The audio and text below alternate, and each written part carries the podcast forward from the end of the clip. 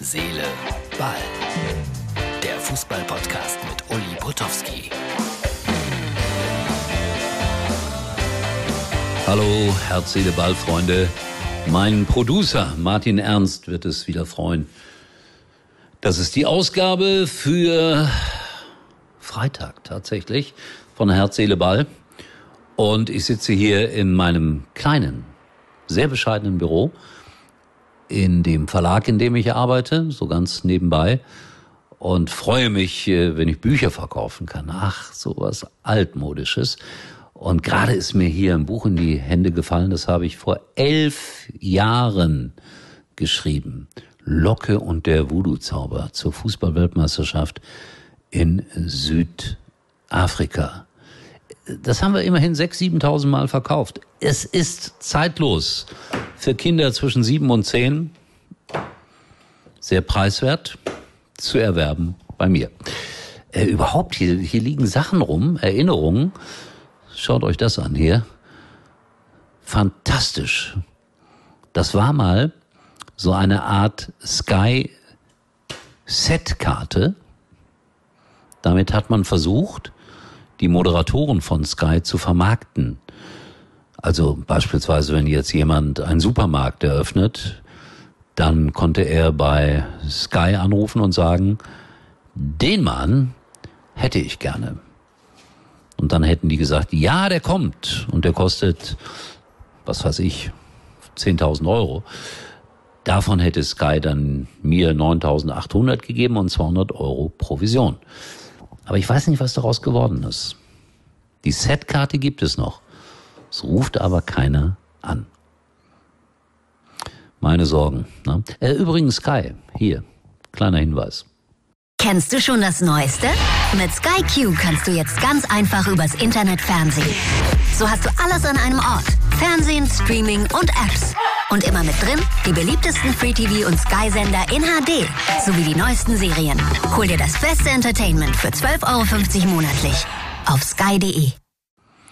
Dankeschön an Sky. Ich glaube, man braucht Sky, ja, auch um mich weiterhin zu sehen. Samstag bei Köln gegen Bochum. Freue ich mich. Richtiger Westschlager.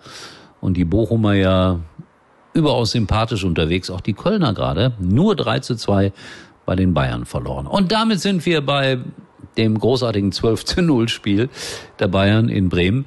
Es ist ja unglaublich. Da gibt's dann heute eine Menge Kritiker, wie ich gelesen habe, die dann sowas sagen wie, es ist ja eine Unverschämtheit, dass die 12-0 gewinnen. Die müssen doch nicht diese armen Bremer so verhauen.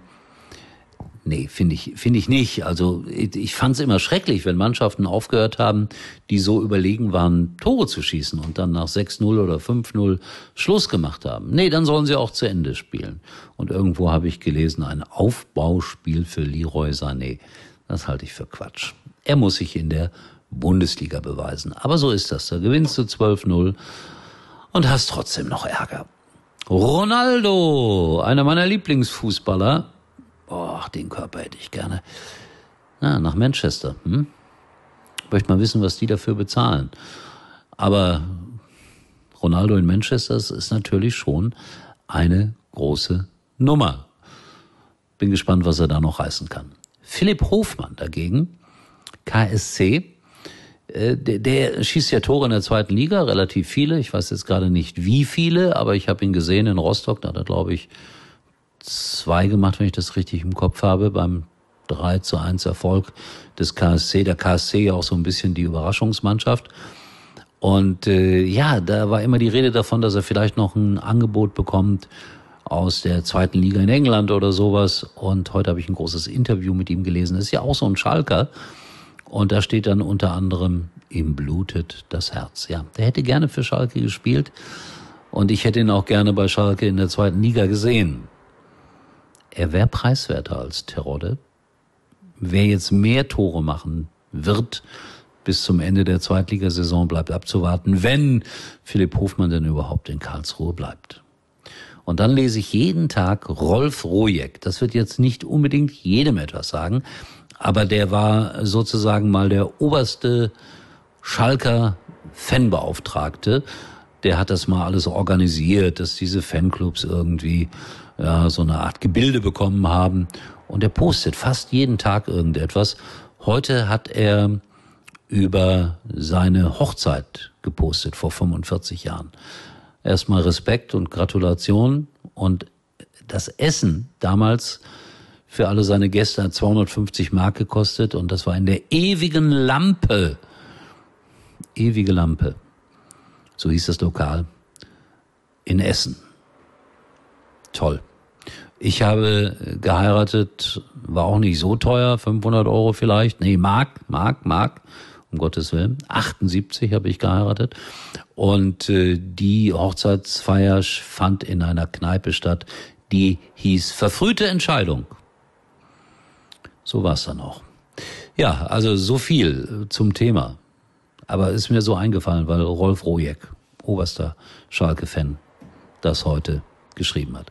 Und ansonsten, wollen wir ehrlich sein, bei all dem, was gerade wieder so in der Welt los ist, müssen wir dankbar sein, wenn wir genügend zu essen, zu trinken haben, eine warme Wohnung, noch ein bisschen Spaß hier links und rechts des Weges und wenn wir demütig sind. Ja, fällt mir gerade so ein, weil ich den ganzen Tag auch irgendwie nach Afghanistan geguckt habe. Euch allen einen schönen Freitag. Wir sehen uns. Erstaunlicherweise und wenn nichts dazwischen kommt, morgen wieder. Und vielleicht Locke und der Voodoo-Zauber. Ich glaube 6,99 Euro. Hat man doch übrig. Tschüss. Uli war übrigens mal Nummer 1 in der Hitparade. Eigentlich können Sie jetzt abschalten.